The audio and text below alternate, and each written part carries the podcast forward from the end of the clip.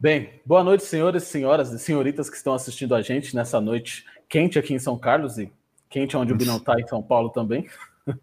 Esse é o sexto episódio do Clube do Livro e vamos começar se apresentando, Binão. Então, deixa eu começar. Eu sou o Léo, ex-aluno do Vilfredo e atualmente aluno de Engenharia de Produção na UFSCar. Muito prazer, gente, para quem está assistindo. Eu sou o Bino, também conhecido como Gabriel pela minha mãe.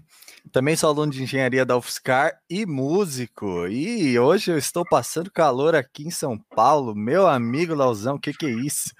Tá absurdo, tá absurdo. A água, a água fria tá quente. Mas beleza. Gente, para quem não conhece o Clube do Livro, é, um, é uma live semanal. Antes começou como a gente gravava e publicava, agora virou uma live. A gente está ao vivo aqui com o pessoal. Se você está assistindo isso no YouTube, as lives acontecem toda quinta-feira às 19 horas. E agora é uma live, e eu vou explicar mais ou menos como é que funciona a estrutura aqui do Clube do Livro, para quem não está familiarizado. E a ideia é basicamente, toda semana, eu, Binão, ou um convidado, a gente traz um livro que a gente leu e achou interessante, a gente discute as ideias. E a gente estrutura a discussão mais ou menos assim. A gente começa com as informações gerais, que a gente fala um pouquinho mais sobre o livro, sobre o título, sobre o autor, vai indo sobre as estatísticas do tempo que a pessoa demorou para ler. Depois a gente vai para as notas, que é o momento que a gente senta, quem leu dá as notas em três aspectos, que eu vou explicar para vocês mais para frente, quando chegar a hora das notas. Depois, a gente vai para a hora das reviews, que é o momento mais para o final aqui do, da live, que a gente pega reviews positivas e negativas dos livros. E quem lê o livro fala se concorda ou se discorda das reviews do pessoal.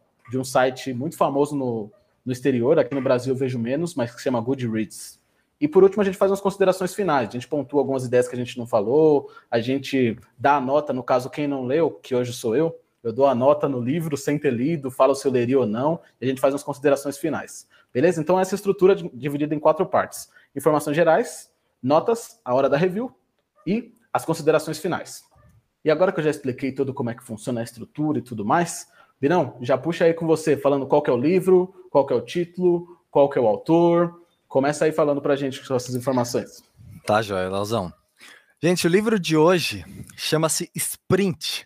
Ele foi escrito pelo Jake Knapp, que não é nada, ninguém, ninguém mais, ninguém menos que um ex-Googler, ou seja, um cara que trabalhou no Google muito tempo, em posições altas, assim.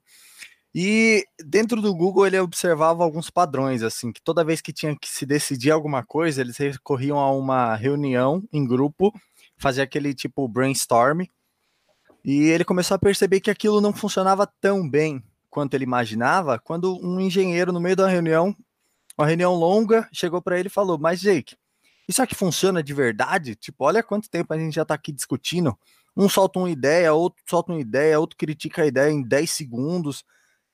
E, tipo, eles achavam que era o que funcionava porque era o que eles usavam, né? Isso 2007, 2006, 2007 por aí. Só que a partir desse questionamento desse engenheiro, ele começou a pensar, cara, será que esse é o melhor jeito mesmo de é, solucionar um problema, de tirar uma ideia do papel? E ao longo dos próximos projetos que ele teve dentro do Google, ele percebeu que não, que não era o melhor jeito. Vejam e ele, é, e ele foi, ele foi pegando um pouquinho de experiência aqui, outro pouquinho de experiência ali nos projetos que ele foi tocando e montou como se fosse um manual de como tirar uma ideia do papel, como tirar um projeto do papel em cinco dias, de segunda a sexta-feira. Esse livro é mais focado para, tipo, como tirar ideias de startups do papel. Quando eu digo mais focado, eu quero dizer que ele dá muitos exemplos de como ele tirou startups do ideias de startups do papel ou produtos que startups queriam desenvolver do papel. Mas ele deixa muito claro que serve para qualquer tipo de projeto, inclusive sprints já foram utilizados em salas de aula para fazer é, aqueles projetos de feira cultural, sabe, que tem em algumas escolas. Sim, sim. Então, o sprint, ele é, de modo geral, como tirar uma ideia do papel em cinco dias. Então, Birão, o nome do livro é Sprint. Tem algum Isso. daqueles subtítulos grandes? Tem algum subtítulo? Não, tem um subtítulo grande, mas eu nem peguei, porque ó, é como resolver grandes problemas e testar novas, novas ideias em apenas cinco dias. É basicamente a premissa dele é o subtítulo, sabe? Sim, eles fazem muito isso. Quantas páginas tem na versão física? E você leu a versão física ou a versão do e-book? Eu li a versão do e-book e tem mais ou menos 377 páginas. Eu, eu tô lendo mais a versão do e-book porque eu preciso fazer algumas anotações. tanto para vir falar aqui para a galera do Clube do Livro, tanto para é, quanto para eu lembrar também.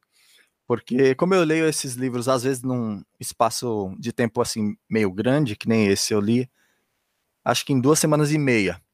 É bastante tempo para você lá no final lembrar os, os primeiros ensinamentos assim.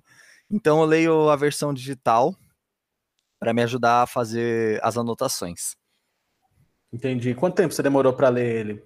Você falou em uma semana e meia, mas você tem tipo um número de horas mais ou menos? Quanto tempo você lia em média? Você tem mais ou menos uma média disso? Então, eu comecei ele ler, a ler ele duas semanas e meia atrás, só que eu fiquei uma semana sem, sem pegar nele. Então foi mais ou menos uma semana e meia mesmo, uns 45 minutos por dia. 45 minutos a uma hora por dia. Uma semana e meia. Enfim. Aí varia, né? Aí você que tá, que tá ouvindo tem que ver. Tem gente que é mais acostumada a ler e já acha uma hora super tranquilo, tem gente que gosta é. de ler.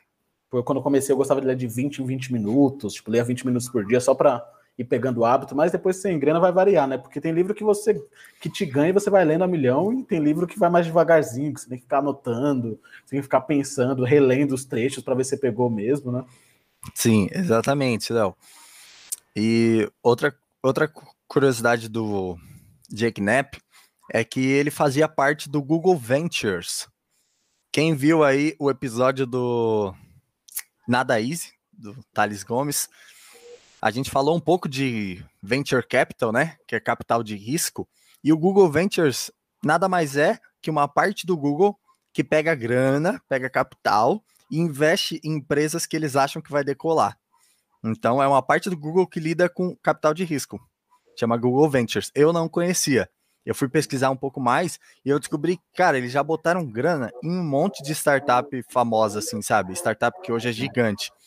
Mas sempre naquela, tipo, eles colocam grana para startup crescer e 40% da startup é dos caras. não existe almoço grátis. E ele, e ele trabalhava basicamente é, analisando as ideias, porque ele era chefe de design. Com design, eu quero dizer o cara que tira projetos do papel. E por ele ser chefe de design, ele olhava assim para uma startup que o Google Ventures estava querendo negociar, e ele já meio conseguia ver lá na frente se ia virar, se não ia virar, entendeu? Ele já era aquele cara com uma, uma visão muito mais completa da, da situação pela experiência dele mesmo. Sim, sim, sim, entendi. Faz sentido, né? Essa galera que trabalha bastante tempo, você vai pegando, você vai identificando padrões no fim das contas. E não, você, eu, a gente começou a ter privilégios por ter bastante episódios. Você acabou de fazer a primeira confusão, Binão, vejam só. A gente, são tantos episódios já? Já são seis. Foi foi do lado difícil das situações difíceis que a gente falou de Venture Capital, Capital. E no, no Nada Easy fazia sentido a gente falar também, só que a gente ainda não estava. Ah, é? Tanto. A gente falou lados difíceis, vejam só. Nossa, Leozão, eu podia jurar pela minha vida que a gente falando do Nada Easy, cara. Eu ju... Nossa, eu ia pesquisar, tipo, eu ia ver, só que eu falei, nossa, cara, não, nada a ver, a gente falou Nada Easy. Tipo, não precisa olhar. Mas obrigado por, por ajeitar a bagunça aí, Leozão. tá, então beleza. O livro é sprint, a premissa é tirar as ideias do papel em cinco dias é desse é. ex-Google aí, desse cara que trabalhou com o Google Venture. Sim. E, e que, a premissa, então, é essa. A premissa é tirar a ideia do papel em cinco dias. A gente vai tirar, é. E resolver grandes problemas. Resolver Sim. grandes problemas, tirar a ideia do papel. Tá, então antes de você entrar mais especificamente, a gente explorar um pouquinho mais a premissa, deixa eu explicar como é que funcionam as notas, que eu falei que explicar e já ia começar a desenrolar na conversa. Aqui, para quem não conhece o Clube do Livro, a gente divide as notas em três quesitos, três categorias e você está vendo no futuro se a gente mudou, eu não sei porquê, mas deve ter uma boa justificativa. A gente deve ter feito até um vídeo explicando, mas inicialmente, inicialmente as três categorias são premissa, desenvolvimento e conteúdo. A premissa é tipo a ideia que o livro vende no começo. No caso aqui do sprint, é tirar a ideia do papel, o não vai explicar com mais detalhes, mas é essa tirar a ideia do papel. Desenvolvimento é como é que o autor desenvolve isso, sabe? Qual a estrutura que ele escolhe? Ele vai mais por exemplo, ele vai menos com exemplo? Ele resolve contar a história dele, de tirar os exemplos dali, ou ele vai dando os exemplos da história dele sem contar ela inteira, entendeu? A ideia é isso, é pegar como é que ele desenvolve essa ideia. E por último, o terceiro quesito, que é o conteúdo, que é o, se o conteúdo que ele passa ali é completo o suficiente, se ele, se ele explora o suficiente, se o cara entende mesmo do assunto, o que, que a gente achou do conteúdo que ele passou no livro. Então são esses três, esses três pontos que a gente avalia: premissa, desenvolvimento e conteúdo. Para começar, então, Binão, a premissa fa... Eu falei que era tirar a ideia do papel em cinco dias, mas você falou que tinha uma coisinha a mais. Qual que é mesmo? E é resolver grandes problemas e tirar ideias do papel em cinco dias.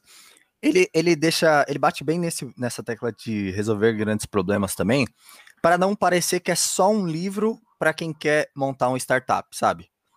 Sim, então sim. ele fala disso. Não, gente, calma aí. Você pode resolver qualquer problema usando esse método. O sprint é igual o brainstorm. Tipo assim, igual não. O que eu quero dizer é que dá para usar nas mesmas situações. Você não usa um brainstorm só para criar uma startup, sabe? Você usa um brainstorm para dar nome no seu cachorro novo. Você usa um brainstorm pro filho.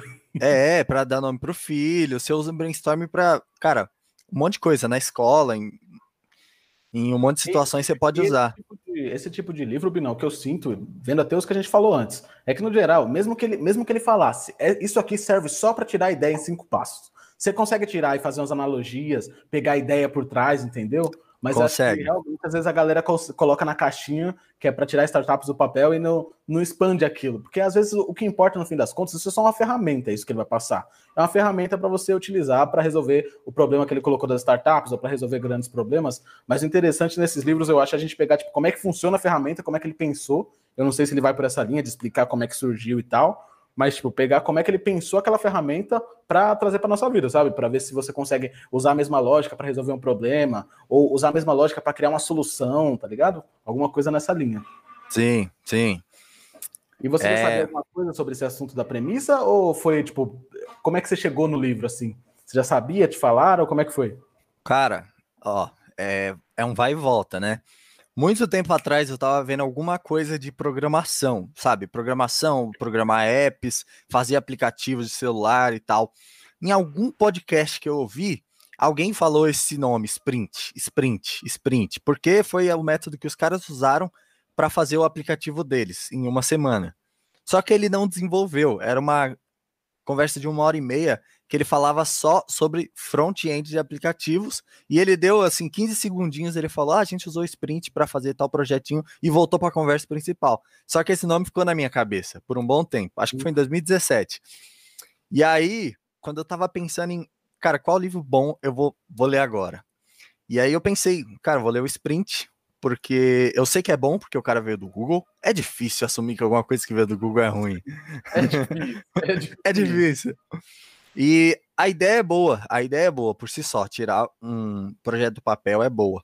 Só que pelo contexto que eu ouvi o nome desse livro, eu achei que ele ia falar de aplicativos, tipo, só de aplicativo hum, celular. Sim, sim. E aí, quando eu li, eu, quando eu li, li o, o prefácio, li um pouquinho as primeiras duas páginas do livro, eu já fui percebendo que não, a história era totalmente diferente, mas ainda assim ia preencher o, a minha necessidade por um bom livro. E, e, nesse podcast ele não chegou a falar nada do sprint. Ele falou, usamos sprint só e é isso. Não chegou a falar, tipo, ah, tem tais passos, a gente usou em tal etapa. Ele só chegou não, a falar, tem, tem, isso aí. Não, só não, não. É, só basicamente jogou pelo ar. O host eu não lembro de ter perguntado para ir mais a fundo também. Mas o nome ficou na minha cabeça, né? Porque o cara fala que foi o jeito que ele usou para tirar o app dele de super sucesso do papel e não fala mais nada sobre isso. Fica não, uma interessante. Sim, e porque você, você assume assim, você fala, se o cara tá num podcast falando sobre programação, sobre startup, qualquer coisa que seja, e ele joga uma palavra dessa no ar, e o cara não fala nada, ele assume que todo mundo sabe, é porque é um negócio conhecido, uma ferramenta super forte, porque para ser conhecido o cara jogar no ar assim, se é uma coisa que espanta o cara que tá entrevistando ali, ele fala. Mas se ele assumiu que ele sabia, então a galera sabia, então deve ser uma coisa que é comum no meio ali. Dá mais curiosidade você saber, né? Tipo, o cara usa essa coisa que é comum no meio para construir esse aplicativo super foderástico aqui. E eu não sei, então vou, vou ver qual que é. Então foi a premissa, basicamente, que ganhou para ler o livro. Isso, é, foi, foi. Veio me arrastando desde 2017 aí essa vontade no subconsciente. E é, só fazendo um mini glossário aqui, né? Deixando claro que toda vez que eu falar de design no episódio de hoje, eu quero falar tirar projetos do papel. É isso que eu quero dizer com design. Porque ele usa muito essa palavra. Inclusive, a função dele no Google, ele era um designer. Só que você vai pensar assim, a, é, a, a primeira a primeira vista. Senso comum, né? O senso comum. O sen, é, no senso comum você vai falar, ah, o cara fazia alguma coisa relacionada a artes, né? Desenho, mas não, design, ele quer falar, tirar ideias do papel. Então ele participou do designs do Google Chrome, do Gmail e do Google Hangouts. Foi os três maiores designs que ele participou dentro do Google, que são gigantes, né? Absurdamente grandes, absurda. E é interessante porque eu estou estudando agora na, na, na, faculdade, nesse semestre específico, eu estou tendo uma matéria que chama Projeto de Desenvolvimento de Produto. E a gente está no começo da matéria e tal, e o professor já passou alguns autores que eles usam essa, essa definição de design para falar de projeto. Está pensando em projetar coisas, eles usam essa mesma, essa mesma ideia de design. Eu não conhecia, não fazia ideia. Eu, eu casou aqui, eu também. No, a primeira vez que eu escutei foi na aula, você falou, eu acho que deve estar ligado, deve ser que eles beberam da mesma fonte aí, deve ter é. um acordo nesse pessoal que fala de projetos. Que é interessante porque quando você pega uma área assim nova, a galera tem um senso comum sobre as coisas, e aí você começa a entrar, você vê que tem muita coisa que, na real, é totalmente diferente, que dentro daquele universo a mesma palavra tem um, tem um significado totalmente diferente. Isso é, mó, isso é muito interessante estudar Sim. qualquer área nova, seja projeto, programação, qualquer, acho que qualquer coisa grande, assim, consolidada que você entra, tem muito disso. Verdade. As mesmas palavras que você estava acostumado a usar, você tem que ver um novo dicionário daquilo, né? E ele não explica isso, não. Eu tive que pegar por contexto. Sim, sim. Esse é de novo, é aquilo do cara assumir que você sabe, e você fica, mano, então todo mundo nesse ambiente que ele trampa, nesse ambiente que ele. O pessoal que é o público desse, desse livro, ele já deu que sabe isso. Fala, o pessoal que está indo atrás um sprint já deve saber que design e projeto é a mesma palavra, ou então nos Estados Unidos, tá ligado? É alguma coisa ele assumiu para não explicar isso, porque eu, eu não consideraria como dado, assim. Para mim, falar, falava design, até começar esse semestre na faculdade, design para mim era, vou pegar uma arte, vou escolher como é que harmonizar as coisas aqui, no máximo o, o, o, o X, né? Que projeta a frente dos aplicativos, como é que vai ser disposto os itens e tal, mas nada muito além disso, nada a ver com o projeto. E depois Sim. que você escuta, faz sentido, né? Porque você está fazendo design do, do, o projeto, você está meio que fazendo o design do produto, você vai tá meio que colocando como é que ele vai funcionar, você está meio que encaixando as peças. Depois Sim, você entra no é. fino ali do design, mas isso, isso faz sentido. Faz. Depois de um tempo começa a fazer sentido. É, eu, eu, posso dar a nota da premissa, Exato, eu, eu ia te falar exatamente isso. Eu ia falar se você tem alguma consideração da premissa para a gente ir para o desenvolvimento. Se não tiver, já pode dar sua nota. Então, se ele falar só tirando ideias do papel em cinco dias, ia ser seis. Só que eu entendi, eu entendi o que ele quis dizer com tirando ideias do papel e resolvendo grandes problemas. Então, eu dou um 9 para a premissa. Hum. Porque ele, ele sai de algo assim, que é tirando ideias do papel em cinco dias, para hum. algo assim, que é resolvendo grandes problemas em cinco dias. Então, então, aquele livro fica muito mais dinâmico num piscar de olhos. Então, eu dou nota 9. 9, por... então, para a premissa. E eu, eu daria provavelmente uma nota parecida, porque não por conta especificamente disso, porque eu não li o livro. Eu daria por conta de. Se fosse qualquer pessoa. Eu, já, eu falei isso em outro episódio que eu dei uma nota alta, não sei qual que foi. São tantos. Mas eu falei basicamente que se fosse outra pessoa falando, falando aquilo para mim, se fosse outra pessoa colocando para mim que ele ia me ensinar a tirar as ideias do papel, eu não daria uma nota alta. Mas como é um cara do Google, um cara que você sabe que não vai chegar falando que vai te ensinar isso se ele não tiver uma metodologia muito clara ali, tá ligado? Então Exatamente. eu daria uma nota por isso. Tipo, pesa muito para mim quem tá falando. Eu, quando eu tô considerando esse negócio de premissa, eu nunca considero só o que tá escrito, eu considero quem tá falando. Se é o cara que tem um nome ali, que um cara que tem um nome que é o cara que tira ideias do papel em cinco dias. É diferente de um cara que que viu isso, que leu sobre isso, que é interessante, um entusiasta, sabe? Uhum. Sei. É, e, e pesou também, querendo ou não, pesou também quando eu fui determinar, porque o cara é do Google. Eu não, não vou ficar repetindo isso daqui, mas eu, eu acho que as pessoas sentem do mesmo jeito. Então, começar a falar um pouco mais de como ele foi descobrindo essa metodologia aos poucos, meio que assim, naturalmente, né? Sim. Ele precisava ter uma, uma, uma reunião com uns caras que trabalhavam no Google, só que na base da Rússia lá. E ele estava nos Estados Unidos. E ele ia ficar pouco tempo na cidade do, desses Googlers russos. Ele ia ficar coisa de quatro ou cinco dias. Então, eles tinham um projeto muito grande para fazer, só que eles tinham só quatro, cinco dias. Então ele falou: então vamos fazer assim. Eu vou começar a desenvolver esse projeto aqui do meu jeito. Você vai começar a desenvolver ele do seu jeito. Eu chegando aí nesses cinco dias, a gente pega o melhor dos dois mundos e faz acontecer. Porque se a gente for tirar do zero, só quando eu chegar aí não vai dar tempo. E era um software para eles usarem, era um software de chamadas interno para eles usarem dentro do Google, chamadas e chat, porque eles não tinham um software assim, então era muito difícil fazer a comunicação dentro da base dele lá nos Estados Unidos. Aí ele estava nesse projeto e tal, e foi aí que ele começou a perceber que o brainstorm ele é bom. Só que às vezes por ser um fluxo de muitas ideias ao mesmo tempo, a ideia as, as ideias individualmente não tem aquele tempo necessário para ser avaliadas, criticadas e separadas. Não, essa eu descarto, essa eu, eu concordo. Então, ele, porque ele teve que trabalhar individualmente ali antes de ir para a Rússia, e os Googlers russos também tiveram que trabalhar individualmente. Quando eles chegaram, eles viram que eles tinham um produto muito melhor do que eles teriam trabalhando juntos por cinco dias. Sim. Então ele começou a descobrir que o trabalho em grupo perde para o trabalho individual conjunto. É assim que ele chama esse tipo de trabalho que é desenvolvido individualmente e depois junto melhor dos dois mundos. Ele chama de trabalho individual conjunto. Tá, e é aí. Pode falar, pode falar.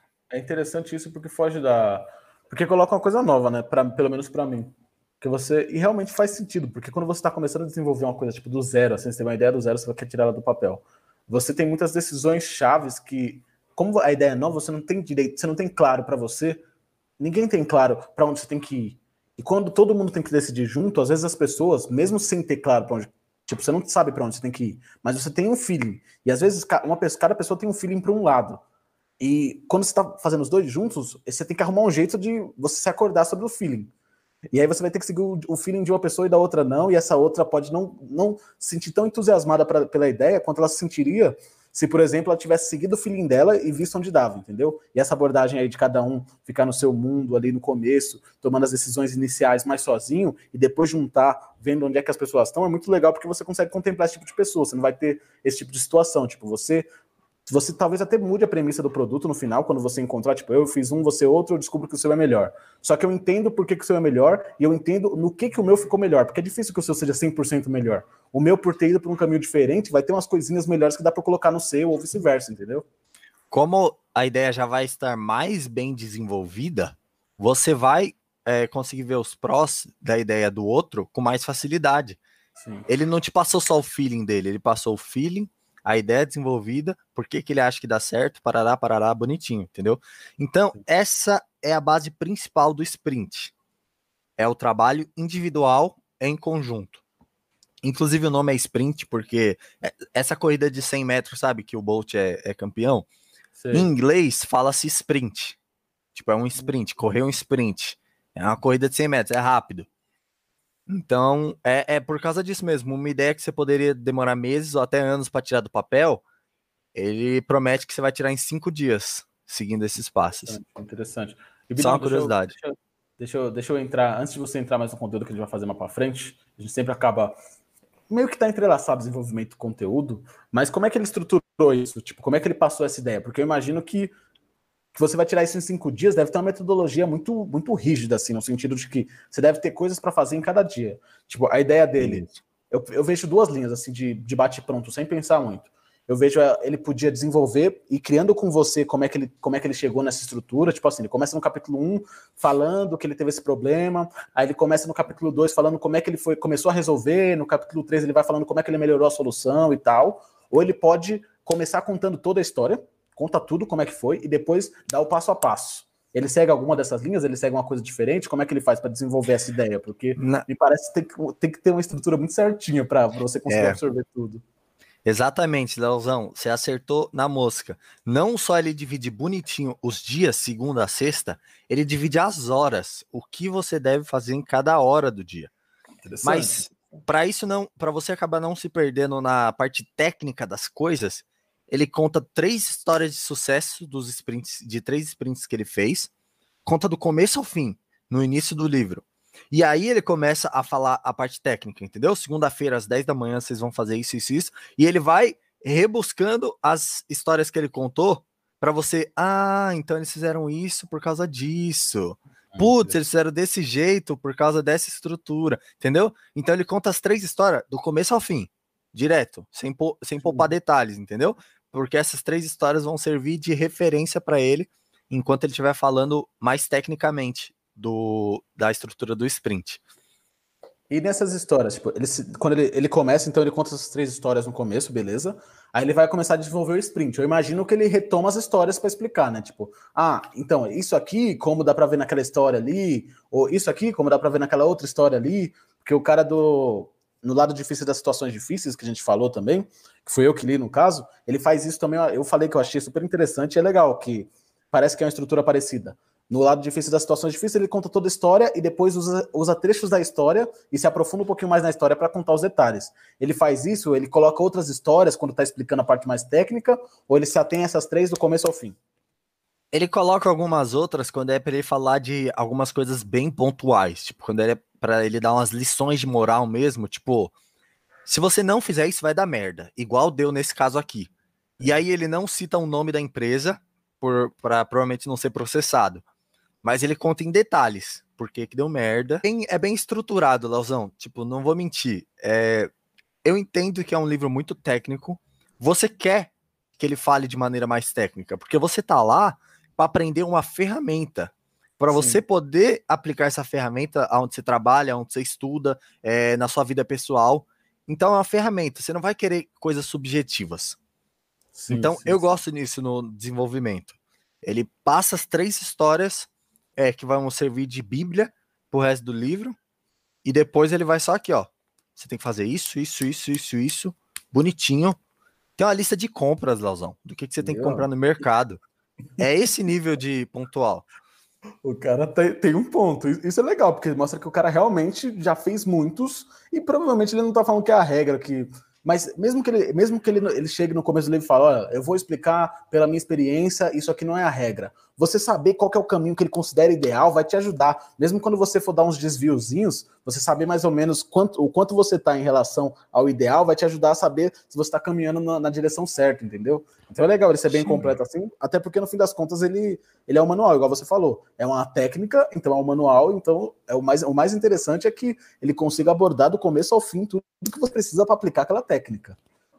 E Binão, Sim. acho que a gente não tem muito mais para falar do desenvolvimento, porque aí a gente vai começar a falar do conteúdo. Isso. Tem alguma coisa que você quer adicionar do desenvolvimento ou você já quer dar sua nota também? É, não, só mais uma curiosidadezinha, porque eu gostei de saber, então talvez você goste também. Aquele software que ele desenvolveu para eles trabalharem de maneira interna, aquele software de vídeo chat que ele desenvolveu com os russos, ficou tão bom que dois anos depois ele foi relançado só que para o público, como o Google Hangouts. Caramba! Então, em basicamente duas semanas, ele e dois russos construíram o Google Hangouts e usaram por dois anos lá dentro, até ser lançado para o público.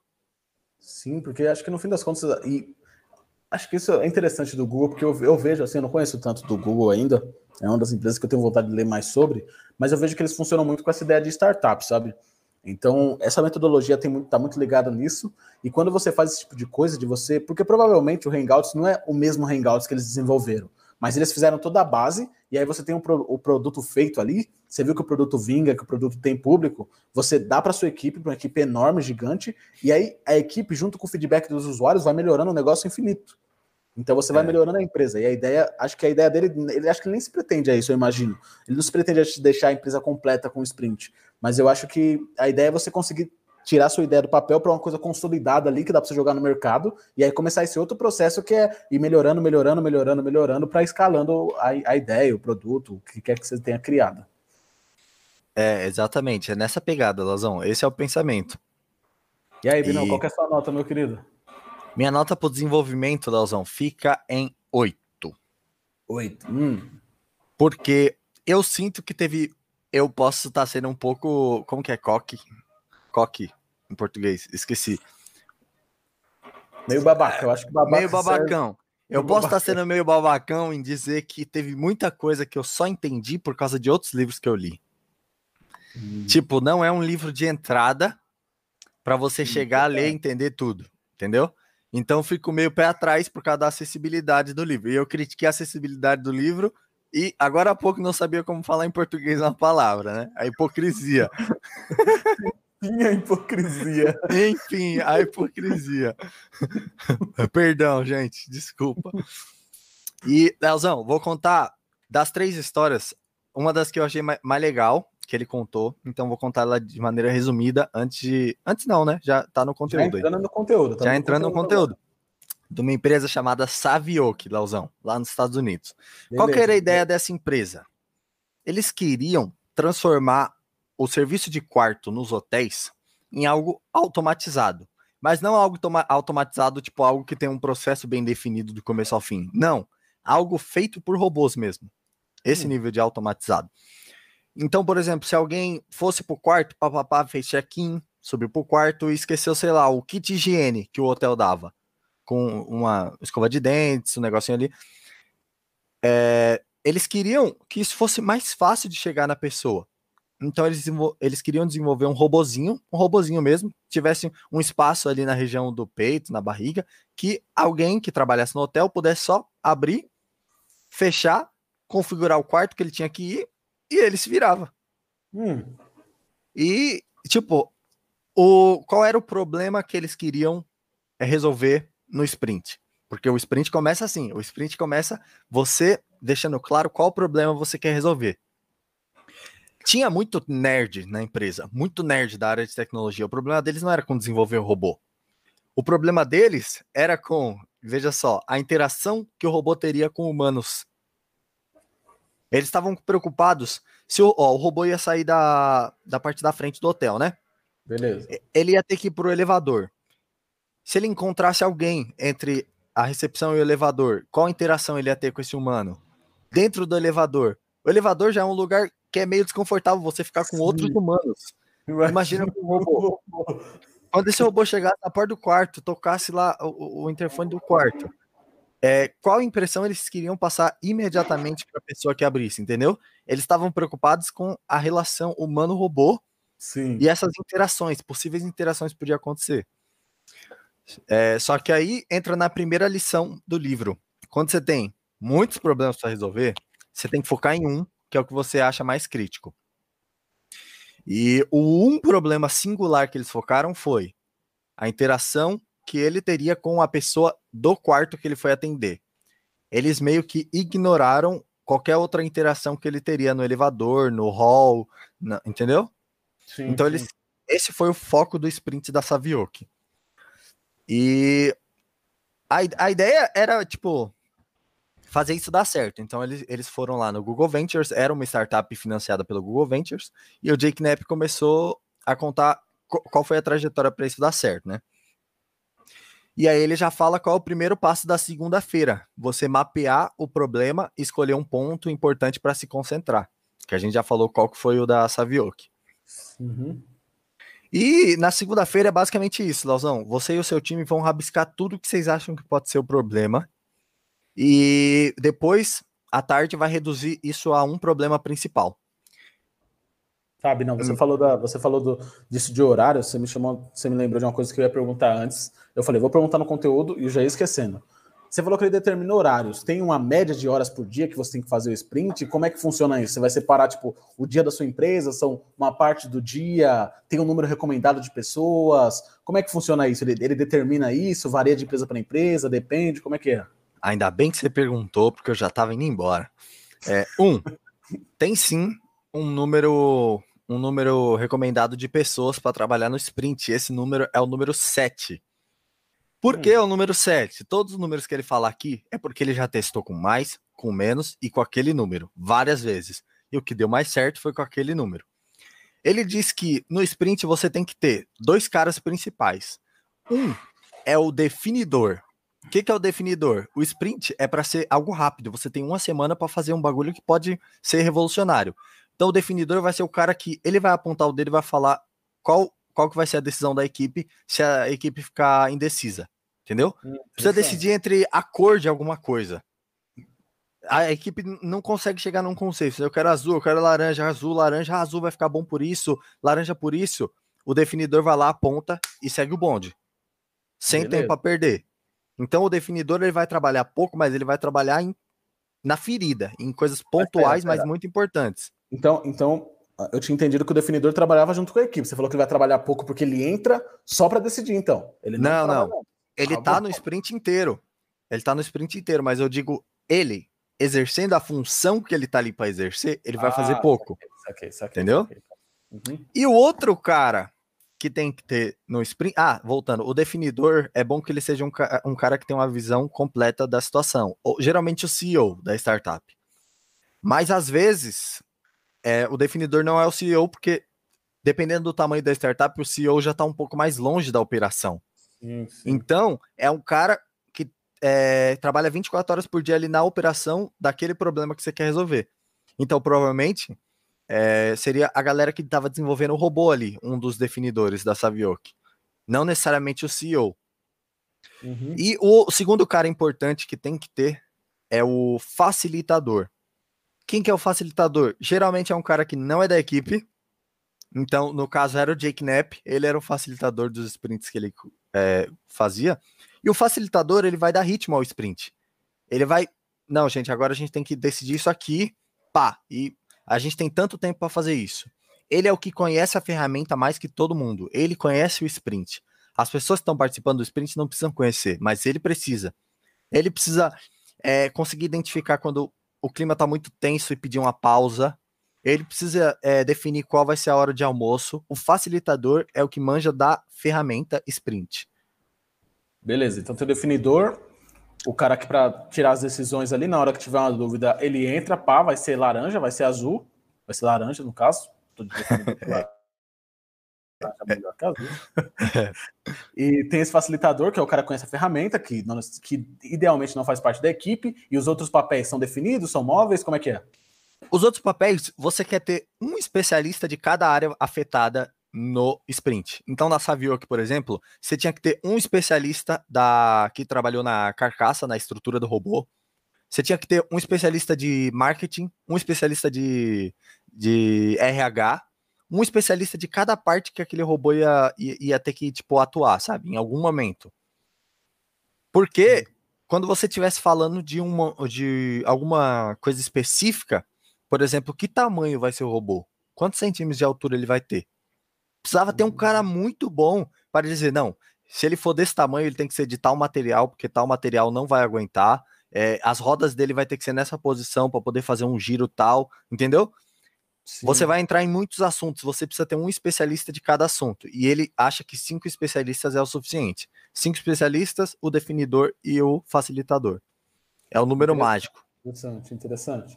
Interessante porque faz sentido essa lógica, porque você coloca pessoas que com abordagens diferentes e mesmo com partes técnicas, tipo, a pessoa é muito tem aquela hard skill, hard skill para o pessoal que não conhece, e não me corrija se eu estiver errado, mas é uma especialidade numa Putz, sabe quando você sabe o que é, mas é difícil definir? Mas é tipo, tipo você é um mecânico. Excel, você é muito bom em arrumar carro, você é muito bom em design, é, tipo, isso é uma hard skill. Soft skill está muito mais ligado à parte emocional, à parte de inteligência emocional.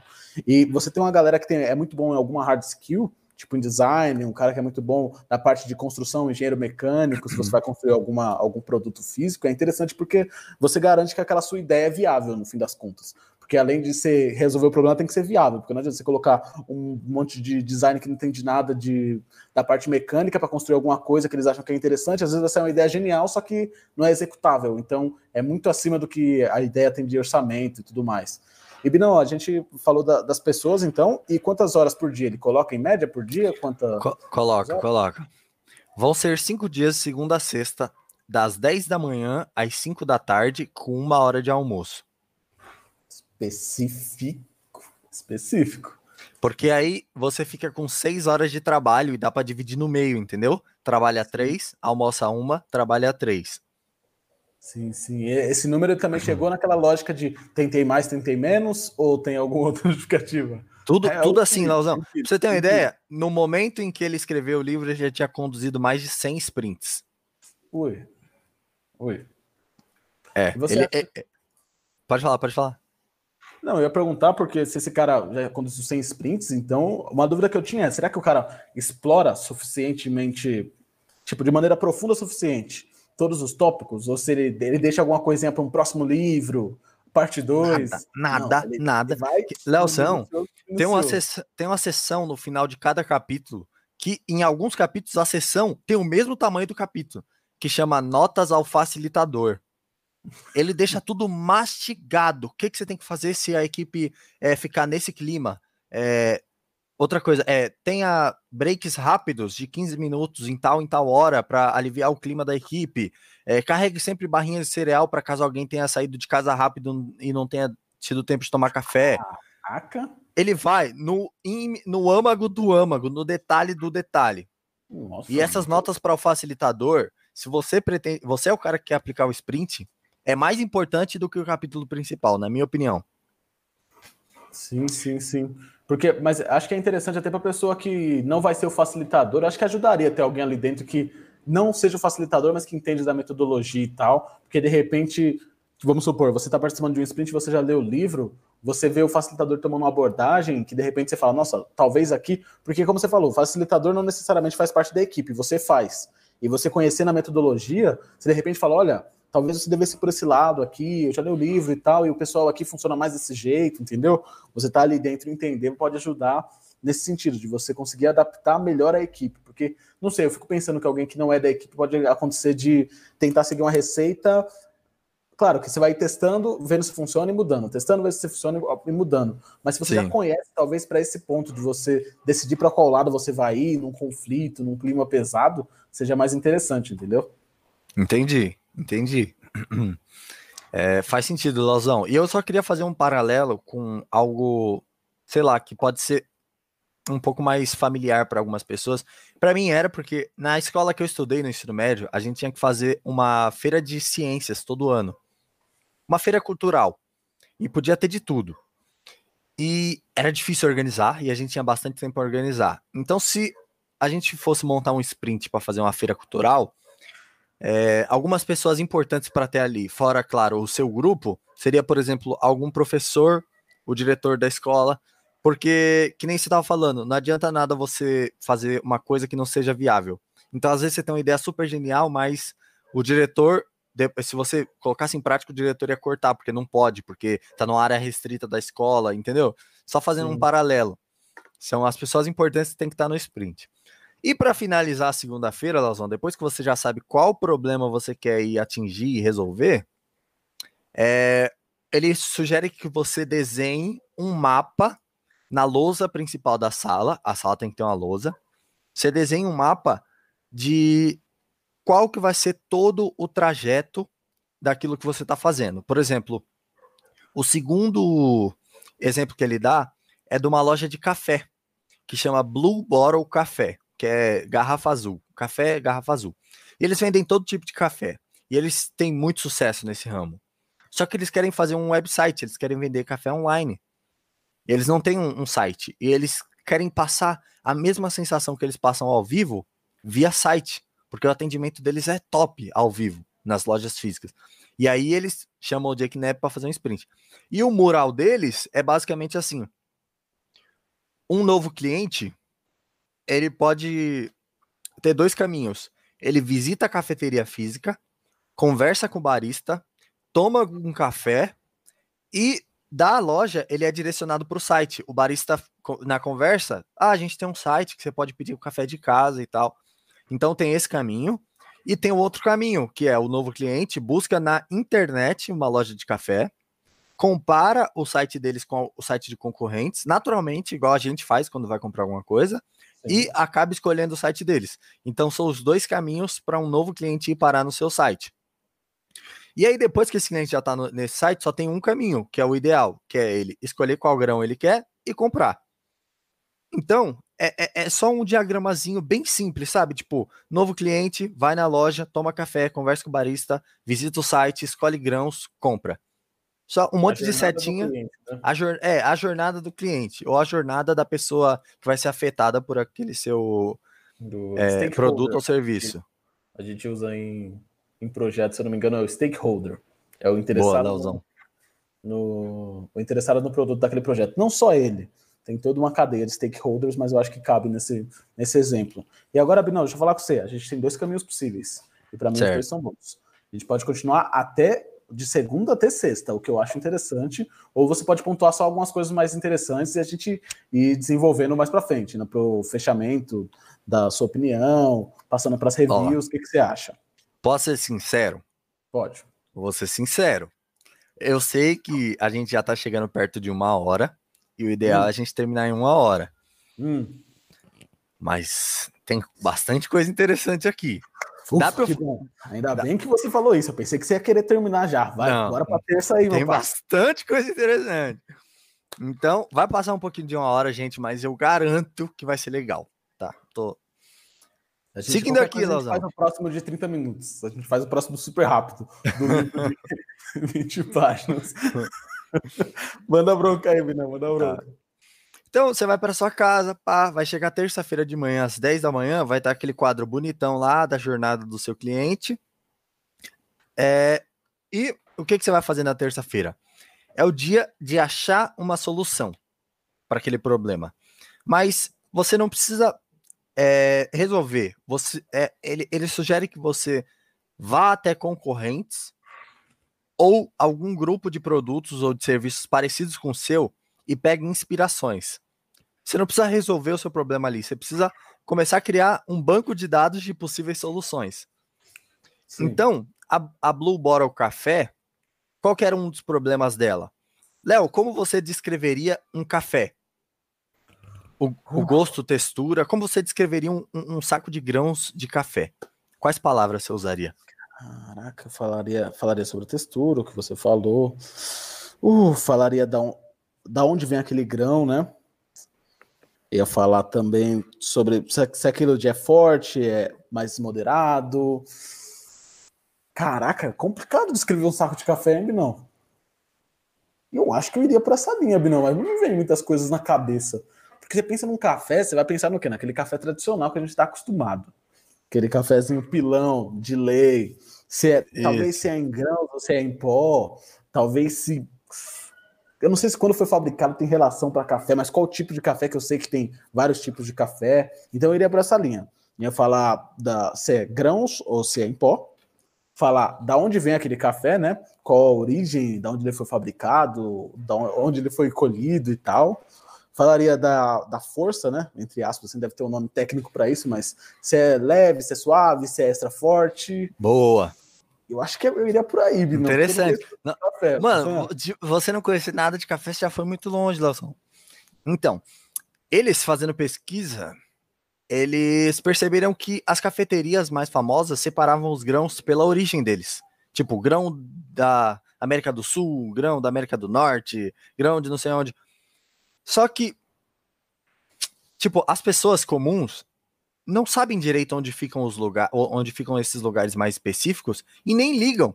Tipo, é até meio burro você associar o gosto do café a, um, a origem dele regionalmente falando, geograficamente falando. Porque não traz nenhuma emoção. Vai trazer hum. alguma coisa se você souber, se você conhecer como é aquela região. Por exemplo, se eu falar que um certo café é do leste do Líbano. Você conhece o leste do Líbano? Para você internalizar essa experiência, você não conhece. Então, nessa fase de buscar possíveis soluções em concorrentes, eles acharam uma loja de chocolate, que vendia chocolate na internet, e eles descreviam os chocolates deles com as seguintes palavras: claro, escuro, frutado, terral, nozes, forte, floral, fraco. Então, eles começaram a é, pesquisar palavras semelha semelhantes que eles poderiam usar para café também. Tipo, achocolatado, tá. forte, tá, então, entendeu? Então, então, eu acho que acho que então, nesse momento, você não só vai se ater, tipo, desse caso do café, né? não vai pesquisar só outras cafeterias, mas também não. acho que a galera, empresas que têm uma jornada do cliente parecidas, tipo, que você acha que tem uma jornada do cliente parecidas com a que você descreveu, né? Porque isso, isso. que você falou do chocolate, tipo, chocolate e café, eu não entendo. Eu sei que deve ter pessoas que fazem ligação, mas inicialmente são coisas diferentes. Mas a jornada que um, alguém que está tomando chocolate, alguém que compra um café, dá para você pegar pontos similares ali e entender como é que ele vende para esse pessoal, pode te ajudar a entender como é que você tem que vender para o seu. Então, acho que nessa linha que ele, que ele coloca, então, não só nos seus, nos seus concorrentes diretos, mas os indiretos também, dos produtos substitutos, por assim dizer. Isso, exatamente, Lauzão. Você ir atrás de onde o seu cliente também iria. Certo e tentar entender por que, que faria ele se sentir bem-vindo ali. Então é basicamente isso na terça de manhã. E na terça tarde é você já começar a fazer esboços. Tipo, como assim? Eles queriam fazer um site, certo? A Blue Bottle Café. Eles queriam vender café online. É, qual vai ser, como vai ser a cara do nosso site? O que, que a gente vai fazer? Por que, que o cara vai entrar no nosso site? E melhor, por que, que ele vai comprar no nosso site? Então, eles descobriram, tipo assim, eu tô pulando muitos passos, tá? Mas eles descobriram que uma das coisas mais legais da cafeteria física deles é que os listas eram muito simpáticos, muito, todos, é tipo uma um Starbucks da vida. Uma marca registrada ali da, da empresa. É, era uma marca registrada. Eles eram muito simpáticos e quando ele, os baristas estavam conversando com alguém que não era acostumado a tomar café, tipo assim, um café mais gourmet, um café diferente, eles perguntavam para a pessoa: como você toma café? Como você faz o seu café em casa? E pela resposta da, da pessoa, ele sabia qual café gourmet a pessoa ia gostar. Tipo assim, pela experiência deles mesmo, sabe? Então, eles começaram a dividir as sessões no site. Uma, uma das ideias de um cara que fez um esboço foi: vamos dividir as sessões do site por quanto e como as pessoas fazem café em casa. Entendeu? Eu faço em cafeteira, três vezes ao dia, tomo uma xícarazinha. Eu faço no enquador de pano, tomo uma vezinha, tomo menos que uma vez por semana. E por quê? Porque pela experiência deles, eles iam conseguir dar um café que a pessoa provavelmente ia gostar. Entende? Faz sentido, faz sentido. É, é não, aquele lance. Fala aí, fala aí, fala aí. Não, o que eu fiquei pensando foi o seguinte, porque é isso que você colocou, você está dividindo principalmente, e tipo, eu sei que você está diminuindo bastante os passos para caber no tempo, para não falar tudo, porque se fosse falar tudo ia ser mais de duas horas. Mas basicamente dá para dividir assim: segunda a sexta, de manhã e tarde, pelo que eu estou sentindo, manhã, tarde, Isso. manhã e tarde. E como é que. Não, sei lá, me parece. É ousado, porque, tipo assim, você vai pegar. Não é como se você fosse pegar sempre pessoas que estão acostumadas a fazer sprint. E como a ideia é resolver problemas, então você tem que tem problemas em todas as empresas. Então você pode pegar uma empresa com um monte de pessoas que nunca fez nada parecido com sprint na vida e está acostumado com aquele famoso que a gente já tem um nome próprio aqui nosso, que é o bait do perfeccionismo. Que é basicamente quando você, se importa tanto com aquela ideia que você sempre acha que dá para melhorar e você nunca lança ela. E como é que. Eu imagino que é muito papel do facilitador, então, isso, garantir essas entregas. Como é que eles fazem isso? Tem um tempo? Fala assim, a gente vai fazer. As pessoas fazem juntas, fazem separadas as atividades nesses casos. Leozão, faz alguma coisa para facilitar isso? As três ferramentas principais do sprint, quando para as pessoas que estão participando, são um bloco com bastante folha, uma boa caneta e um cronômetro. Por quê? Cada pessoa vai trabalhar individualmente com o seu bloco de folhas e a sua caneta. Ela vai resolver, ela vai fazer aquele esboço, que é a primeira parte que a gente está falando aqui, sozinha. O que ela acha que tem que ser, vai ser feito sozinha. Ela e ela. Não vai ter brainstorm, não vai ter discussão com o time. E o facilitador é o responsável por dizer quanto tempo a pessoa tem. E quando acabar aquele tempo, todo mundo entrega os seus esboços e acabou. Então, pra você ter uma ideia, ele sugere uma marca e modelo de cronômetro para o facilitador comprar. é, é tudo na vírgula, Leozão. Mas peraí, peraí, peraí, que eu acho que eu, eu, eu, já, eu já ouvi falar bem por cima de sprint você falou disso de, dos, dos esboços, se eu não me engano, ele, ele fala para nem colocar nome nos esboços, não é isso? Que aí você não investe. É, não tem nome. Pessoas, tem um rolê assim? É, é, é totalmente anônimo. Tem que ser totalmente anônimo, porque você se sente mal em julgar alguém que você goste muito, por exemplo. Você não vai dar a sua opinião mais sincera se você estiver vendo lá o nomezão do seu amigo. Sim, Ou, sim, ao contrário, alguém que você não goste muito e a ideia do cara é boa, mais mas você vai bater na hora de chegar a hora certa de criticar aquelas ideias. Todas elas têm que estar num painel sem nome, sem ordem nenhuma, e todo mundo vai jogar todas, entendeu? No anonimato puro. Tá, então, então no final desse segundo dia a gente já tem uma proposta de solução, basicamente, né? Porque Isso. você vai ter, nesse caso, os sites, você vai ter. A galera desenhou os sites, então você já vai ter o modelo, mais ou menos, pelo menos, para onde você vai. Isso, exatamente modelo mais ou menos de para onde você vai, você já vai ter. Baseado em concorrentes e outras situações que o seu é, público-alvo passaria. Beleza, fui para casa, sonecona. Fui para casa, soneca. Quarta-feira. Quarta o que, que eu faço? Quarta de manhã, Lauzão, é onde o negócio fica interessante e é onde o definidor mais vai trabalhar. Porque a gente só falou dele, mas ele não entrou muito em ação ainda. Verdade. É... E hoje vai sair a solução para o problema, propriamente dizendo. Então, pois bem, é, tudo começa com pegar as soluções apresentadas no dia anterior, as, os possíveis esboços, e fazer uma votação. E de forma anônima, claro, ninguém sabe qual solução ali é de quem e qual esboço é de quem, e a ideia é jogar da maneira mais justa possível. Então ele dá cinco etapas que você tem que passar para fazer esse, essa votação o mais rápido possível, o mais assertivo possível. Os cinco passos são: um, ele chama de museu de arte. Você vai espalhar numa parede ou numa lousa, qualquer coisa, as soluções, de um jeito que fique visível para todo mundo. Dois, ele chama de mapa de calor. Você, todo mundo vai ter vários adesivos de bolinha na mão, sabe esses adesivos de bolinha? Sim. É, e vai usar para ir adesivando as ideias que tem algo interessante, que dá para tirar algo dali. Não analisando a ideia é, é, como um todo, mas. As partes dela. Isso. Vai pegar um adesivinho e colocar lá em cima da linha que ficou interessante. É, três. Hora das críticas relâmpago. Discutir rapidamente os destaques de cada ideia. Ou seja, as ideias que tem as bolinhas, o facilitador vai, o facilitador vai pegar e vai começar é, a fazer uma discussão rápida com a galera, três minutos de cada ideia. Por que, que a, a galera pôs bolinha ali? Por que não pôs? Discussão relâmpago. É, e, tipo, mas muito rápido. Por que, que tem que ser rápido? Porque, por exemplo, se um jurado de programa de culinária comer o prato inteiro do primeiro participante, como ele vai julgar de maneira apropriada os outros pratos? É tipo isso, entendeu? Entendi, entendi. Tem que ser rapidinho. Tem que ser só o beijinho na, na flor. E o quarto, é uma rápida pesquisa de intenção de voto entre as pessoas que estão participando do sprint. Então, é Mas tipo pera, assim. Peraí, não. Os votos, nesse caso, dessa pesquisa, é para votar qual das soluções. Você não vo... Ou eles votam nas peças? Eles votam não, nas qual... partes, eles votam no todo. Vota, tipo, é... eles pegam uma solução guia que vai ser que vai ser mais votada e tentam colocar essas partes mais votadas no mapa de calor nessa solução, é isso? Não, não, não. É, vai votar. Agora você vai votar na decisão como um todo. O mapa de calor vai ser usado para implementar essa solução. Porque, tipo assim, não vai ter.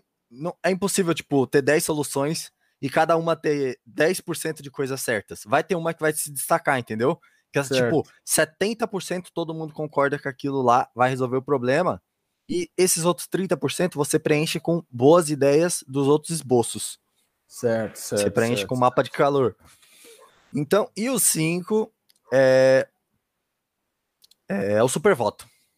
O supervoto é quando o definidor trabalha, porque é ele que decide quais projetos dali que foram votados, os que tiveram mais votos, vão avançar.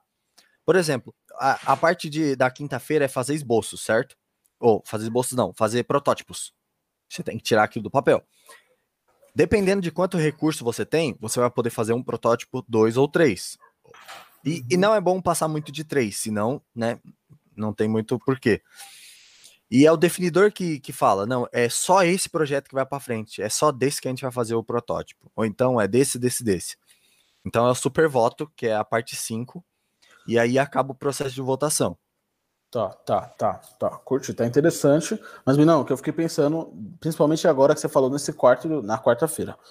Você precisa de uma maturidade. E eu, é que eu não sei qual grau de empresa que ele, que ele abordou o sprint, para qual grau de empresa que ele propõe, mas pensando no, numa ferramenta de resolver problemas, eu vou assumir que para todos os tipos de empresas que tenham as condições de conseguir colocar as coisas que ele coloca como requisito ali, de comprar os materiais, de ter o ambiente, ter as pessoas, enfim.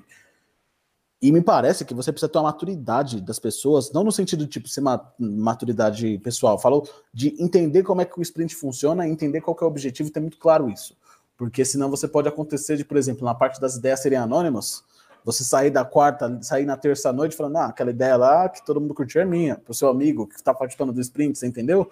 Então, voltando antes desses primeiros dias, eu não sei se é nos primeiros dias, se ele faz isso antes, tem um momento de conscientizar a galera, tipo, no começo, explicar mais ou menos o que é o sprint, conscientizar no sentido de qualquer ideia do sprint, por que, que eles vão fazer, por que, que é importante seguir os passos do jeito que eles estão propondo e tudo mais, ou ele dá isso como dado, ele espera essa maturidade das pessoas? Não, é, essa parte é interessante, porque ele dá todas as ferramentas para o facilitador tentar atuar da melhor maneira possível em qualquer situação. Mas tem umas coisas que nem você disse, tipo, o cara sair na quarta-feira lá e falar, ah, a ideia que vai virar protótipo é minha, não sei o quê. Isso pode acontecer. E o facilitador não, não pode evitar. O que ele pode é deixar bem claro que aquilo pode prejudicar e muito o andamento do sprint e, é, e tipo, regredir muito na, até onde eles chegaram. E é só. E aí depois vai das pessoas. Porém, as pessoas que estão ali são as mais qualificadas de suas áreas. Então você se espera uma maturidade nesse caso. Espera-se o mínimo de comprometimento com o negócio. Sim, sim, faz sentido, faz sentido, Binão. Faz sentido. Então, beleza, a gente já chegou no final da quarta, aí já foi a quarta tarde, ou, ou a gente não chegou na quarta tarde? Não, aqui foi a quarta tarde. Ah, então, beleza. tipo. Então a gente já montou nossa ideia, já, já votamos a principal, já, já sabe mais ou menos qual qual parte de cada uma das ideias que não foi a principal vai entrar, quais que a gente vai. Você falou de protótipo, de vai prototipar, que é, seja. É. A gente dormiu na quarta, chegou na quinta de manhã, o que, que rola agora? Pera aí, só voltando. No final da, da quarta-feira, tipo nas últimas uma hora e meia por aí, é, o time inteiro vai começar a trabalhar num negócio que ele chama de storyboard. Storyboard. O que, que é o storyboard? Lembra daquele quadro principal de por onde o seu cliente vai passar, que eu falei lá no começo? Sim. É, então, você vai fazer um igual, só que agora bem mais detalhado. Tipo, se o seu quadro inicial tinha 6, 7 painéis. Por quê? Agora você já tem uma, entre aspas, solução, algo que você vai tentar fazer o protótipo.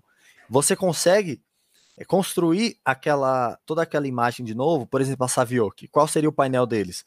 É, cliente se registra, sobe para o quarto, esquece alguma coisa, o robô vai para recepção, pega o que ele esqueceu, vai para o elevador, e vai para o quarto do cliente. É, é, é, esse é o fechamento, esse é o mapa.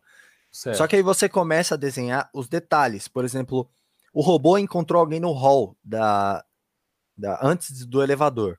Qual vai ser a interação dele?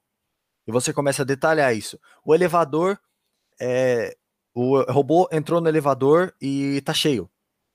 Qual, qual vai ser a interação dele? Ele fica. que esse decididor, então, atua loucamente nesse, nesse é, final. Quarta-feira é o dia do, do definidor, basicamente. Então, é, é, é, só para não entrar mais detalhes, é isso. Você vai ver cada centímetro do seu problema, vai correr ele todo.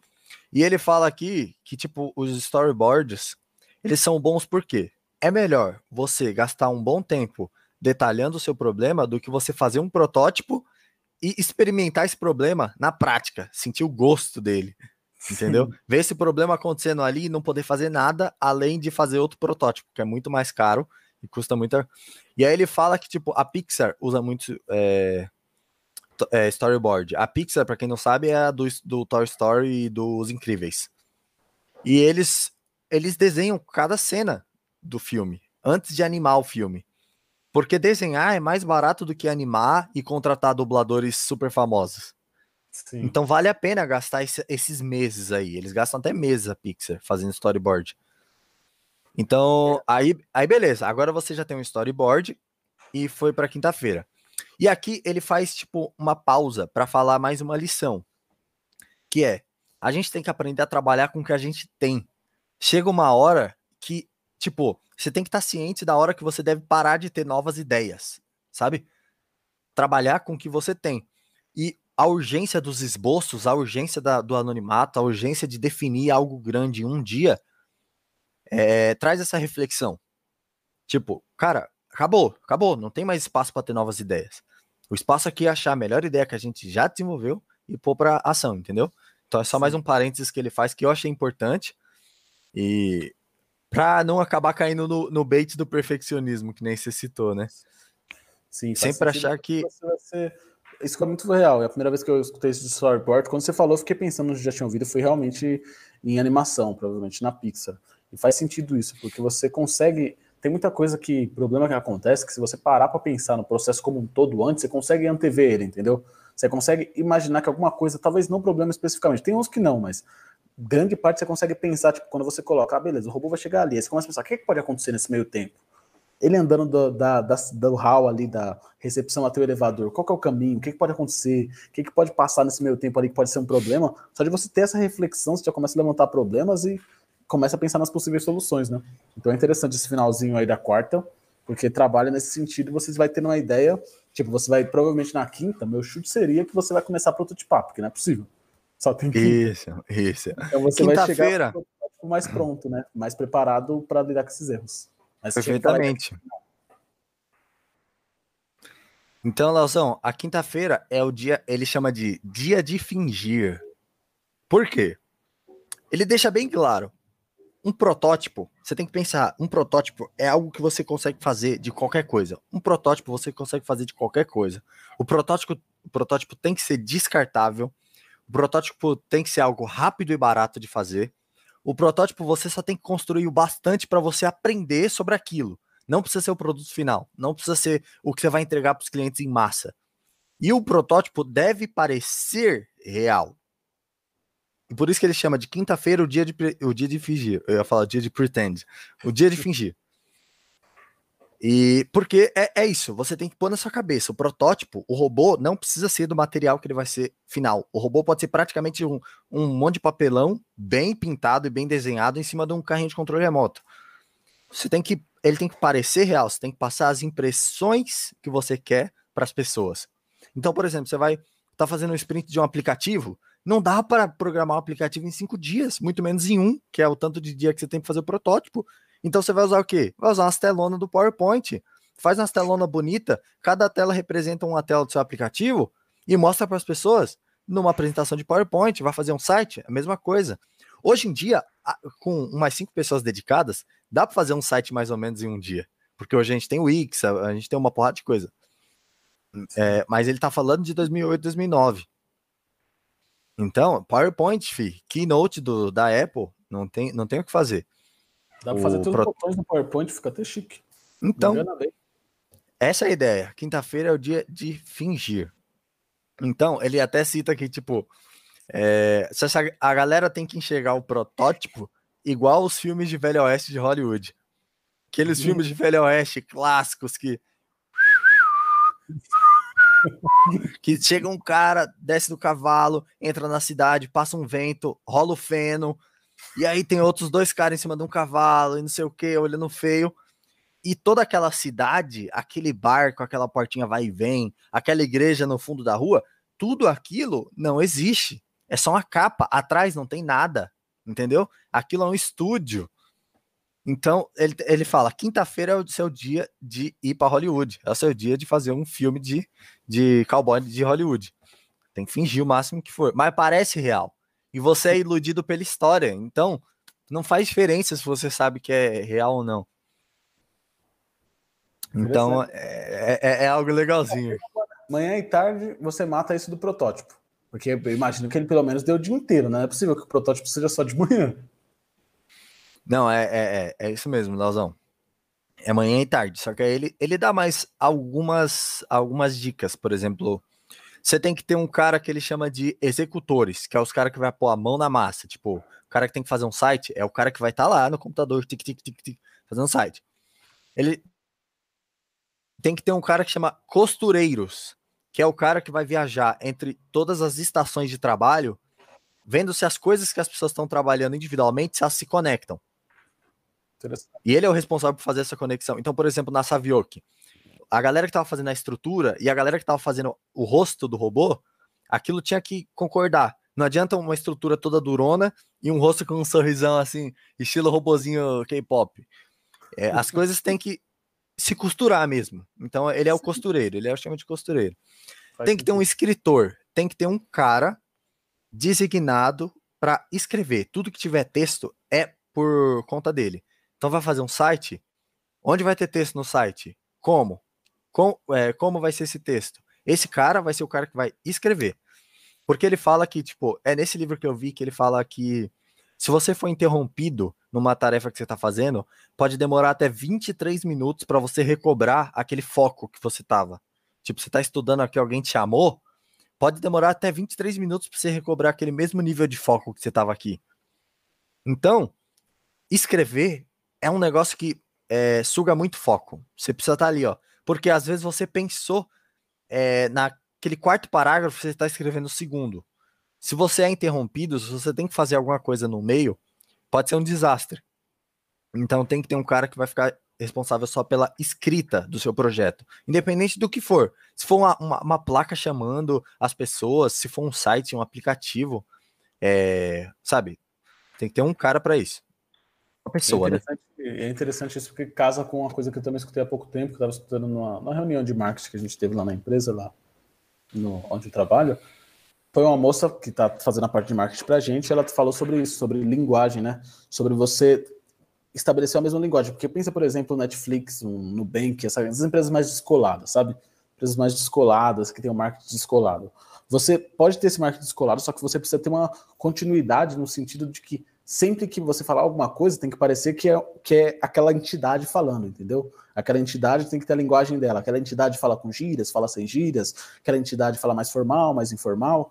E você colocar uma pessoa, como é uma coisa muito rápida, um projeto de um dia, colocar uma pessoa para fazer isso, uma pessoa para escrever só, você garante que essa identidade seja constante porque você vai conseguir dar uma estrutura melhor para o seu protótipo, para o seu projeto ali rápido, porque apesar de não ser uma coisa que vai ser definitiva, você vai ter uma constância quanto ao estilo de escrita, a lógica de pensamento, a maneira que a pessoa estrutura as ideias, tipo, todo mundo pode passar as ideias que tem para essa pessoa escrever, só que ela que vai estruturar e vai costurar tudo isso dentro do texto e vai fazer com que tenha uma lógica dentro daquele produto como um todo, entendeu? Então, Sim, é do começo ao fim. Sim. Colocar uma pessoa só. É igual a nossa mãe falava, cara. Não, duas pessoas não de mexer a massa do bolo. É, tem que ser a mesma pessoa do começo ao fim. Não sei se sua mãe falava isso.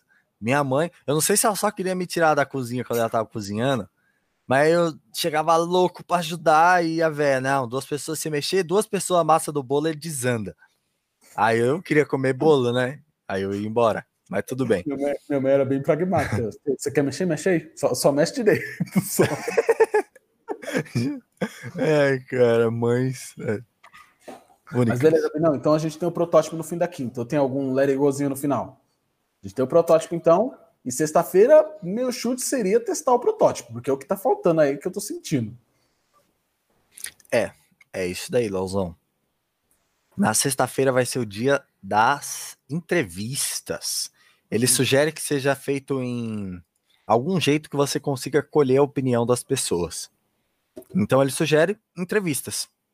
Pessoalmente, no caso da Savioki, como eles fizeram? É, a pessoa, a, a moça foi lá pro, pro quarto dela e eles não deram a pasta de dente dela, de propósito, do kit higiene. Ela Sim. subiu pro quarto, aí chegou uma pessoa do, do Sprint, um entrevistador, falou: Oi, eu trabalho aqui nesse hotel, eu queria fazer algumas perguntas sobre o, as acomodações e tal. E aí, essa, eu posso entrar no seu quarto? Não sei o quê. É, e a pessoa já tinha sido avisada que tinha uma pesquisa rolando. Aí ela autoriza a pesquisa, beleza, você entra no quarto, eles entraram no quarto dela e começaram a fazer as perguntas. Ah, a primeira vez que você se hospeda aqui, qual coisa que você mais gosta nesse hotel, não sei o quê. Um monte de pergunta genérica.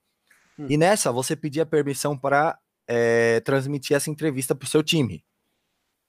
Eles falaram que, tipo, de 10 pessoas, uma vai aceitar, mas essa uma que aceitar, por quê? Tem, tem que ser o resto, o resto da, da galera do sprint tem que estar em outra sala assistindo ao vivo a reação, a reação da pessoa. Porque, como eu disse, o que importa são as reações, não as palavras, não o feedback em palavras. Tipo, ah, o que você acha do nosso robô? E, a, e o que a pessoa falar não importa, importa a reação dela quando ela tiver contato com aquilo. Então, no meio da entrevista, é, a recepção ligava e falava, falava: Oi, é, desculpa, a gente esqueceu de te dar o seu kit de higiene bucal. A gente pode estar tá entregando aí agora, Aí a pessoa falava, claro, pode sim. Aí eles mandavam o robô. O robô subia, pá, chegava na porta e a reação que a pessoa tinha quando abria a porta era o que eles queriam, entendeu? Então, é, eles falaram que essa primeira, essa primeira moça, nossa, ficou super feliz, não sei o quê. E aí eles fizeram uma programação pro robô dançar quando desse negócio. E aí ela dançou junto com o robô, tipo, foi super, super legal, sabe? E depois que já tinham colhido a reação, eles fizeram algumas perguntas sobre as acomodações, mas voltadas para o robô também. Tipo, ah, você gostou é, desse serviço de quarto diferenciado? Você voltaria nesse hotel só por causa desse serviço de quarto? Entendeu? Umas perguntas voltadas mais para o robô. Então, é basicamente isso. Sexta-feira você vai organizar uma estrutura de entrevistas e separar uma pessoa para fazer essas entrevistas.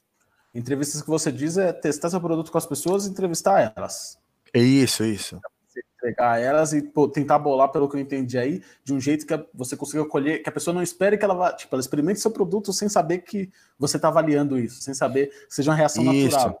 É, porque até o momento em que ela viu o robô, ela não tinha ideia que ia aparecer um robô ali. Você não falou de robô na pesquisa em momento nenhum. estava colhendo informações genéricas, porque o que você queria era a reação dela e não as palavras. Sim.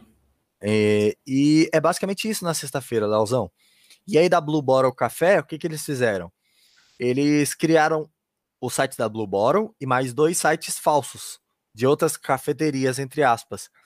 E aí eles pediam para as pessoas testarem os três sites e eles viam as reações das pessoas testando os sites. Eles não faziam zilhões de perguntas depois, ah, qual site você mais gostou, sabe? A reação da pessoa testando, é, a interação, tipo, se ela conseguia chegar nas páginas que eles achavam que ela ia conseguir, com facilidade, entendeu? Se ela entendia qual era o fluxo que o site tinha que seguir até a compra. E eles capturavam tudo isso gravando. Tá, entendi. Não, mas aí, no final dessa, dessa sexta-feira, como a ideia, a premissa é tirar a ideia do papel, eu imagino que você vai ter uma devolutiva no sentido de se é válido continuar aquela ideia, se é válido não continuar, o que, que, que faz depois daquilo? Tem isso no sprint? Como é que funciona isso? É depois do sprint? É na sexta-feira? É no sábado? De repente no sábado de manhã? Sim, na sexta-feira, Lauzão. Quantas pessoas você acha que ele acha legal você entrevistar? É, eu tô enviesado, mas eu chutaria. Eu chutaria que é um número baixo, porque você falou do hotel e foi só uma pessoa, e não pareceu ter mais. Eu, eu colocaria aqui no máximo cinco, mas eu imagino. Nossa que... senhora, não são cinco não, pessoas. Falo, tipo, entrevistar, no sentido que eu falo, é assim: entrevistar no sentido de colher reação. Porque dependendo, é difícil você colher a reação. Tipo, entrevistar pode ser o máximo possível. Você fazer as perguntas que é fácil. Mas você colher a reação genuína, principalmente de uma coisa tipo esse do robô de você transmitir ao vivo, não é uma coisa trivial. E se você colocar um número muito alto, é impossível, basicamente. É. é o número é 5, mas a justificativa é outra. Caraca, é 5? É 5. Eu sou, eu sou o cara desse sprint Jake, né? Pensei que você falou que 5, tipo assim, você falou, nossa, só 5, tem que ser pelo menos uns 50, tá ligado? Não, não, não. Cinco pessoas. Cinco pessoas. Eu vou te falar por quê. Ó, hum. posso, posso contar uma historinha ou não? Por favor, o tempo é seu. o tempo é seu. Vamos lá. Dalzão. Jacob Nielsen é um especialista em pesquisas com usuários. Nos anos 90, tipo, ele foi o pioneiro no campo de usabilidade de sites. O que é usabilidade de sites? É o estudo de como projetar sites que as pessoas consigam entender o que elas têm que fazer dentro do site, entendeu? Eu acho que a UX hoje faz alguma coisa parecida com isso, eu imagino. É, eu não manjo, mas é isso. A pessoa tem que entender, tipo, ela entrou num site de compras, ela tem que entender onde ficam as sessões, como ir pro carrinho, como finalizar a compra. E ele era especialista em usabilidade de sites já nos anos 90. E ao longo da carreira dele, tipo, ele acompanhou milhares de entrevistas com clientes. E, tipo, a certa altura da entrevista, ele se perguntou, cara, quantas entrevistas são necessárias para identificar os padrões mais importantes da, da, da usabilidade, sabe? Tem que ter um número. E aí ele começou a testar. E, tipo, ele analisou 83 dos seus próprios estudos que ele já tinha feito com produtos e assinalou, tipo, em um gráfico quantos problemas foram descobertos após 10 entrevistas. E aí, depois, após 20 entrevistas, 30, 50, e ele descobriu que 85% dos problemas eram captados já nas primeiras cinco entrevistas. Uhum. Então, você gastar tempo e dinheiro entrevistando mais que cinco pessoas vai talvez captar os, os outros 15%. Mas você não precisa ter 100% do seu problema para você começar a bolar a, a solução. Sim. É melhor você é, é, resolver esses 85% que você já pegou e testar outra vez do que ir entrevistando pessoas infinitamente até descobrir quais são 100% dos problemas. Porque você está atrás de grandes padrões, você não está atrás de pequenas é, é, é, respostas assim, nuances. Você não. É, a pessoa abriu a porta e recebeu o robô, você está atrás daquela cara de felicidade, de entusiasmo, ou então daquela cara de que merda é essa aqui, cara? Tipo, que, por que, que tem um, uma máquina na minha porta? Você está atrás de grandes padrões. E para identificar grandes padrões, cinco pessoas são suficientes. Até porque se você identificar muito mais, tipo, supondo no universo perfeito que você identifique 100% dos problemas, você vai ter que começar por algum lugar. Então você vai começar pelos mais latentes, que provavelmente vão ser os que você identificou nas cinco primeiras pessoas. E quando você resolver esses cinco problemas, seu site vai ser outro. Então, talvez os 15%, o, os 15% que sobram dos 85%, uma vez com eles resolvidos, não façam mais sentido, porque você mudou toda a estrutura. Então, não faria sentido você ter 100%. Tipo, ia ser desperdício de qualquer forma. E esses 85% resolvido, às vezes já ia dar conta dos outros 15% que você nem soube quais eram. Exato. E aí ele bate em outra tecla, que é a terceira lição mais importante desse livro, que é que a gente já falou aqui no Facebook, no TikTok, nenhuma ideia nasce pronta. Você tem 85% já do problema, cara, vai trabalhar, mesmo se você tivesse menos, 50% já é suficiente. Vai resolver esse 50%, entendeu? Vai colocar em prática, vai tentar achar um jeito de resolver esses 50%, esses 80%, ao invés de ficar querendo chegar em 100%. É, você resolve 50, aí depois você volta e resolve 50 dos 50 que sobrou e vai nessa série infinita. Eventualmente, no limite, você uhum. resolve tudo. E ele, e, tipo, para fechar a importância das entrevistas, a importância das impressões, importância de você saber é, o que o usuário está sentindo usando aquilo que você fez ou participando daquilo que você criou. Ele fala da história de um, um marketplace é, que era bem pequeno em 2008. Tipo, eles faturavam tipo 200 dólares por mês. Já já eu falo do que, que é esse marketplace. É. E por quê? Eles construíram o marketplace e lançaram. E aí não tinha. O marketplace, para quem não sabe, é basicamente qualquer estrutura, qualquer site que você una pessoas interessadas em um produto com pessoas é, é, providenciando esse produto. Então, isso é um marketplace. Unir esse, essas duas pessoas. E, cara, eles perceberam que eles nunca tinham feito uma pesquisa para saber quais eram os maiores problemas das pessoas para utilizar o marketplace deles. Então, eles foram é, em um dos poucos clientes deles que providenciava os serviços e marcaram uma entrevista presencial. Por cara, porque o cara é, usava desde o começo, mas tipo, era ele mais sete pessoas, sabe? Não dava muita grana. E ele falou: Cara, vou te falar o seguinte: tem problema aqui, aqui, aqui, aqui. Eu não consigo fazer isso direito. Eu tive que arranjar uma alternativa para fazer esse negócio, esse, esse, esse.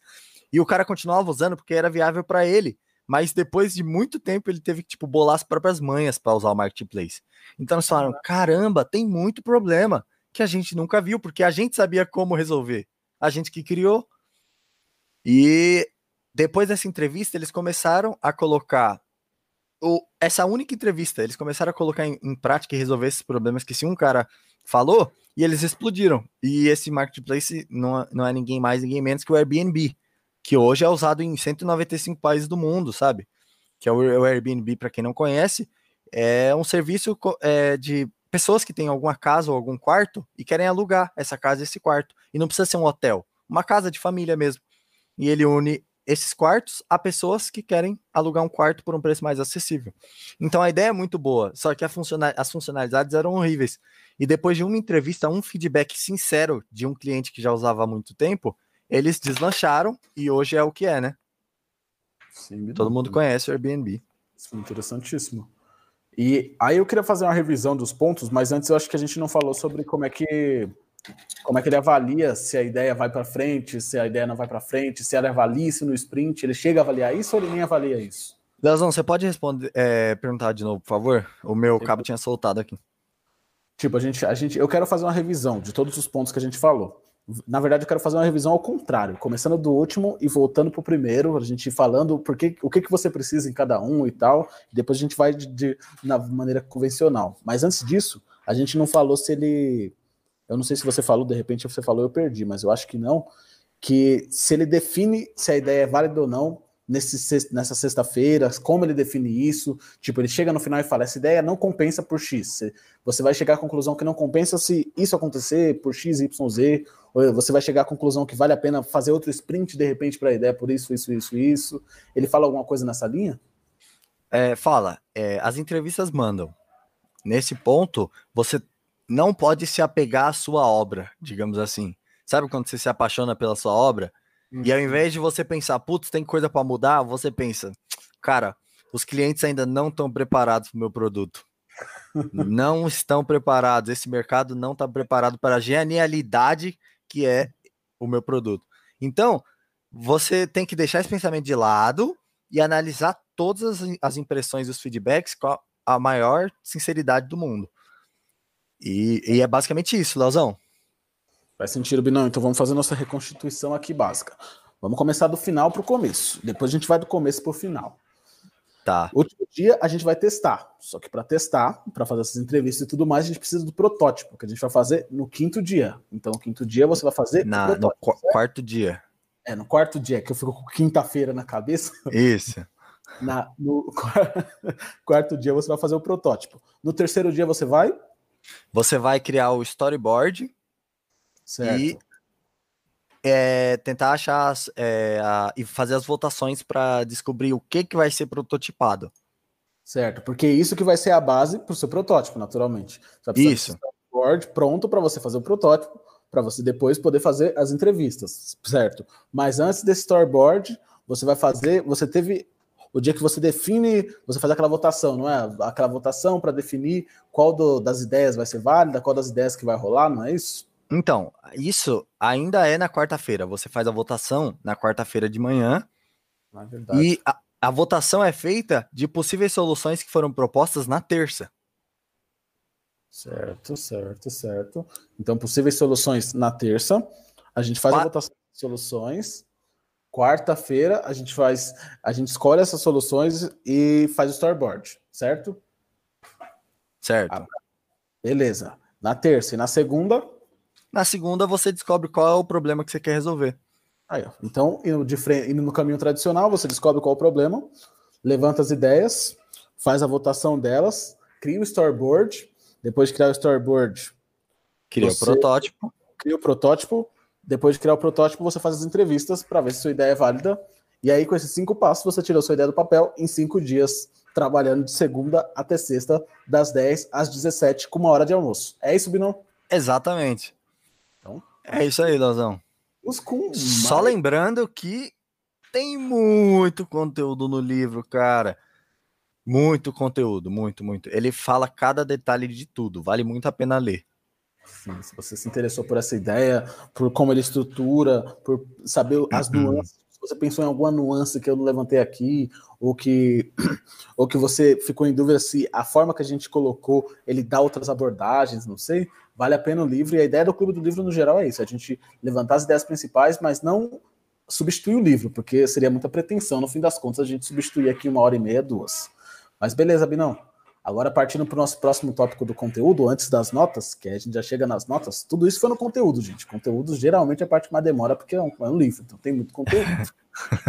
Qual foi a coisa que você mais curtiu no livro? É, eu gostei porque eu li o livro como se eu tivesse com a mentalidade de eu vou ser o facilitador, eu vou aplicar sprints no futuro. E ele deixa tudo mastigadinho para mim. Eu não preciso basicamente fazer esforço nenhum. Tem tudo lá, tudo que eu preciso, tudo que eu não preciso, tá tudo lá, cara. Tá. E o que, que você menos curtiu, Gno? O que eu menos curti, que não é tão grave assim, mas é que, como eu disse, não é um livro de entrada.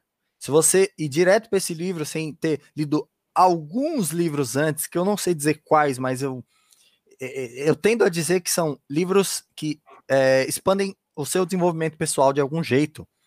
Se você não tem é, essa base, você não vai conseguir tirar todas as lições é, que estão intrínsecas no livro.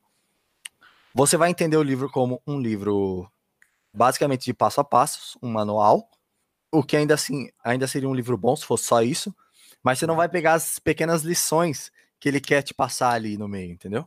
Sim, então acho que isso é o que eu menos gostei.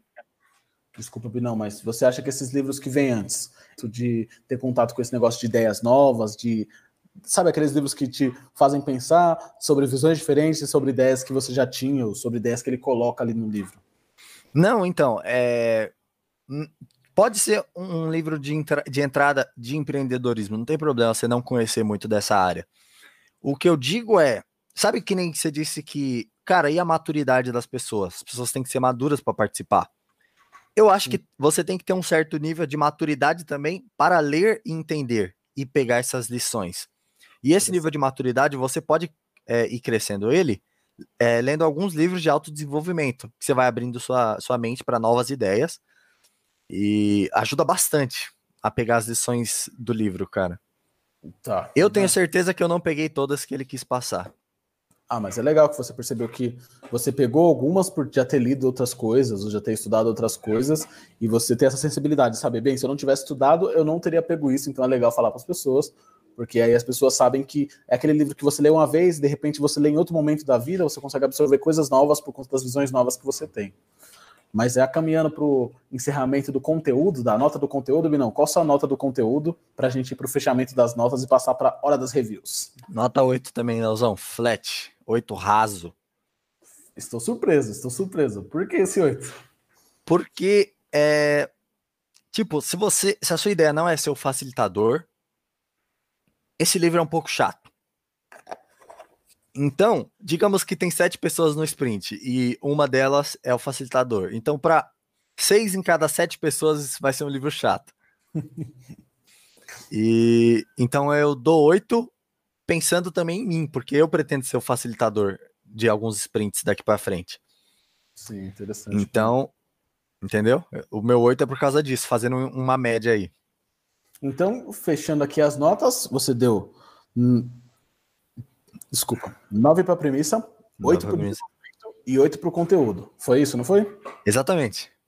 Dá uh, 8 e pouquinho, mais puxar. Vamos fechar com, com 8,5. Vamos ser bonzinho? Acho que dá menos que 8,5. Fazendo de 8,5. Vou fechar 8,5 pro livro, então. 8,5 pro livro, porque eu acho que é, não dá. Dá um pouquinho menos que 8,5, provavelmente, mas vamos fechar com 8,5.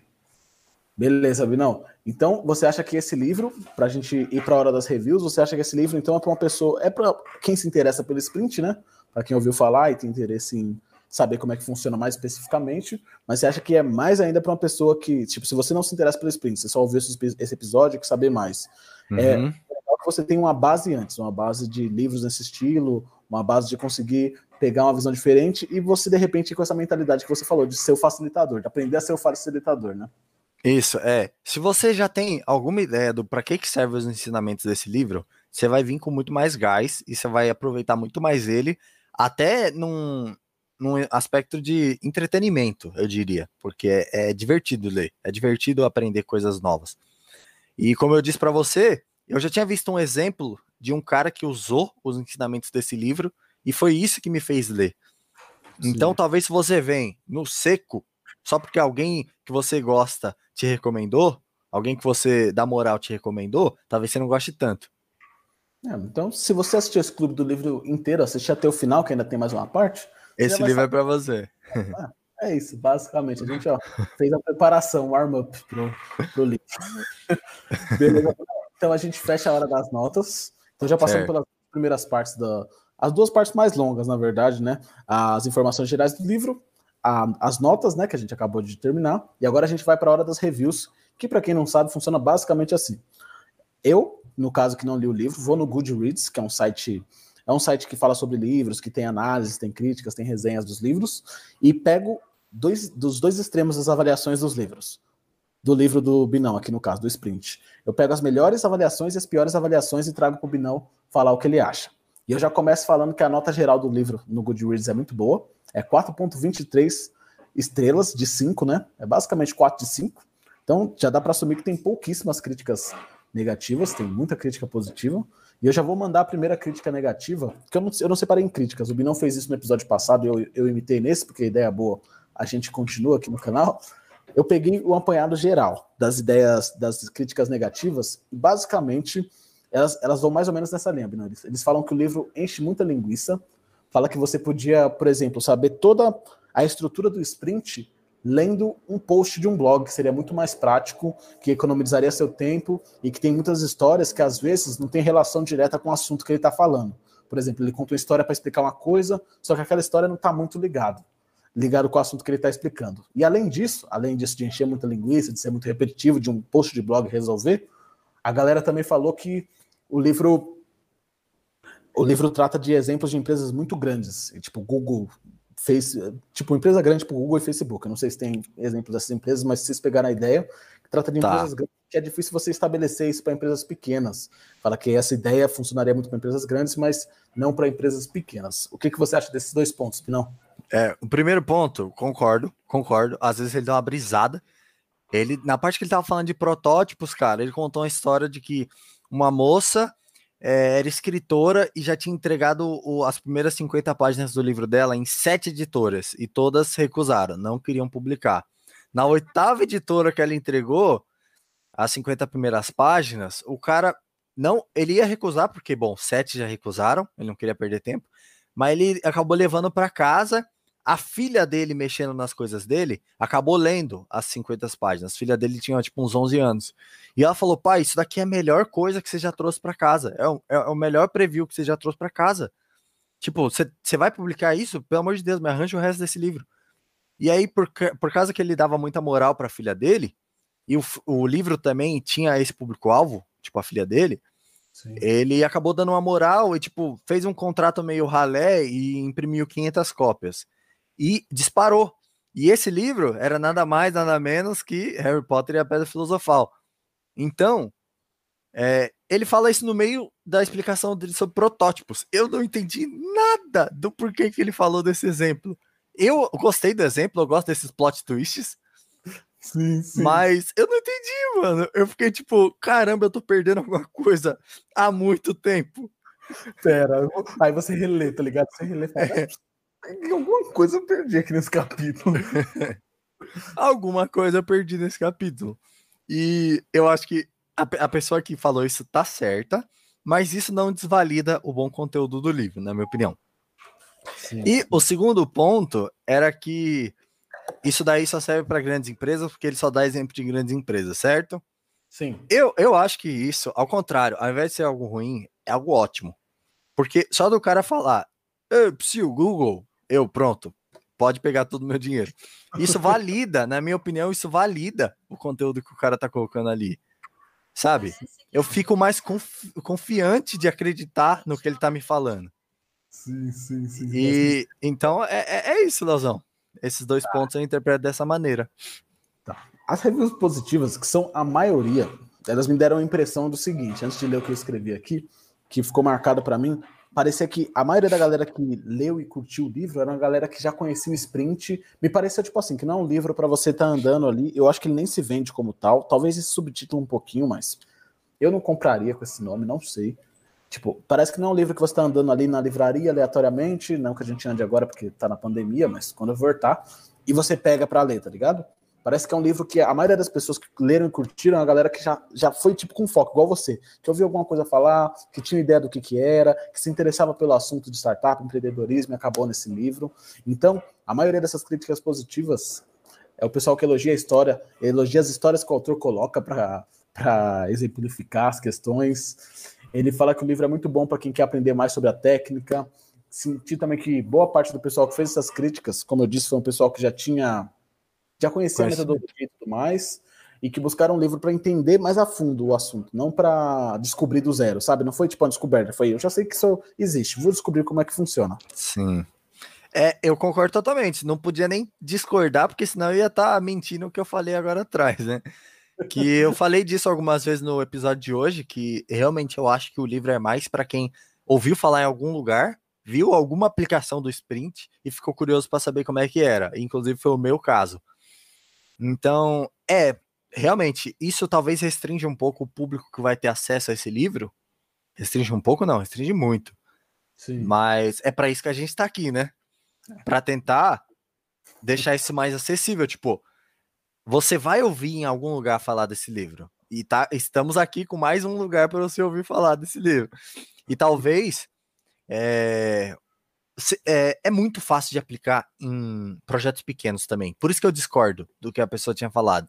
Cara, é só. Só que aí é que tá, você tem que estar tá aberto a entender isso.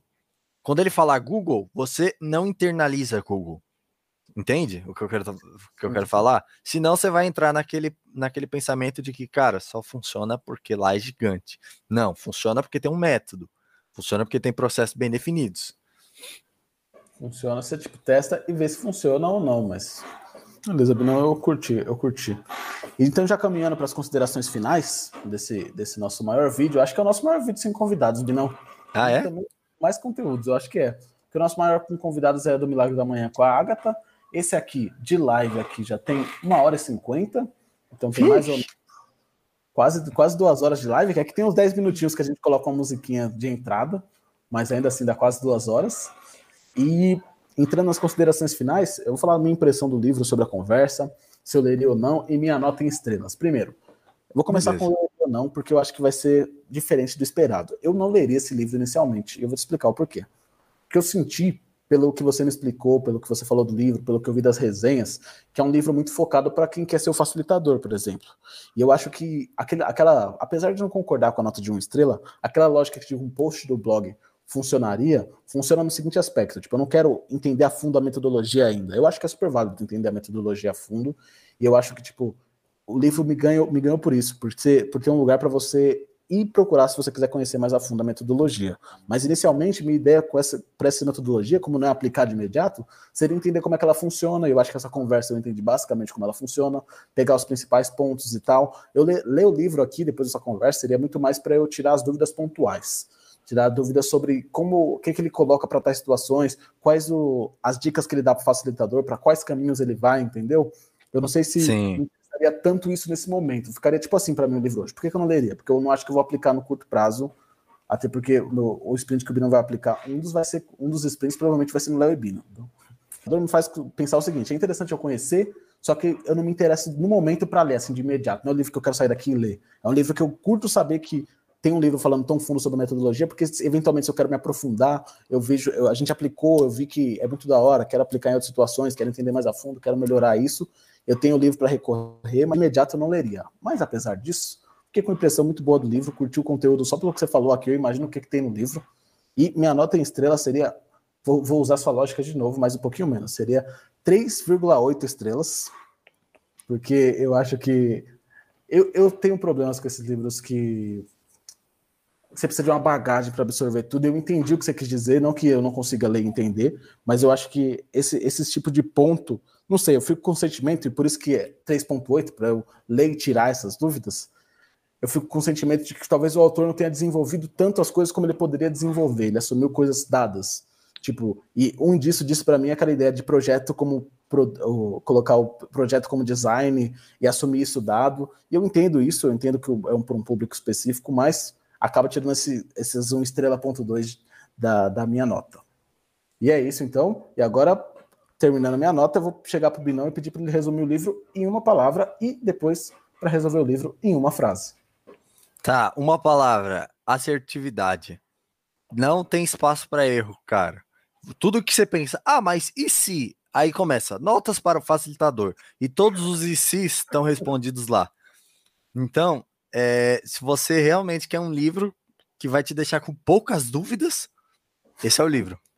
assertivo pra caramba e resumir em uma frase, hum, talvez uma ferramenta boa e nova, eu diria. O título resume bem.